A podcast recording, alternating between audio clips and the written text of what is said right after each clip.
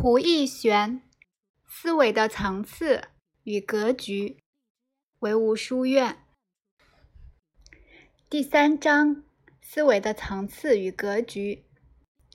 人类发现自我意识形态，窥视出思维的模型，运用思维模型来认知世界。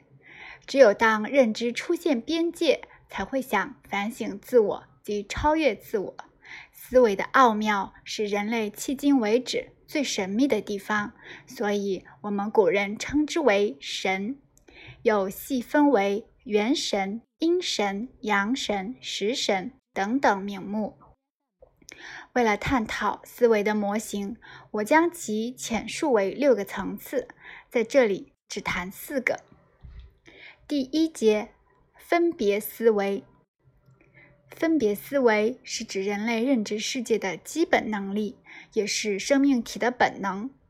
例如好坏、长短、明暗等等。这种思维受限于生命的感官系统。天热了，我们会想去阴凉之地避暑；天黑了，我们会选择方寸之地安眠。世间最笨的人也有这种思维能力。于动物而言，人类的分别思维较之更加丰富，更加纷繁。第二阶，圆融思维。圆融思维是超越生命本能的开始，在分别思维的基础之上，发现事物虽然有对立的种种分别，但是同时发现事物皆有一体两面及万物同体的特质。从圆融思维开始。才是人类区别于动物的独有特征。第三阶，超越思维。超越思维是圆融思维的进阶层次。当发现事物分别之时，圆融思维还处于事物之内，在事物之事中周流，如欲了彻本质，唯有超越圆融。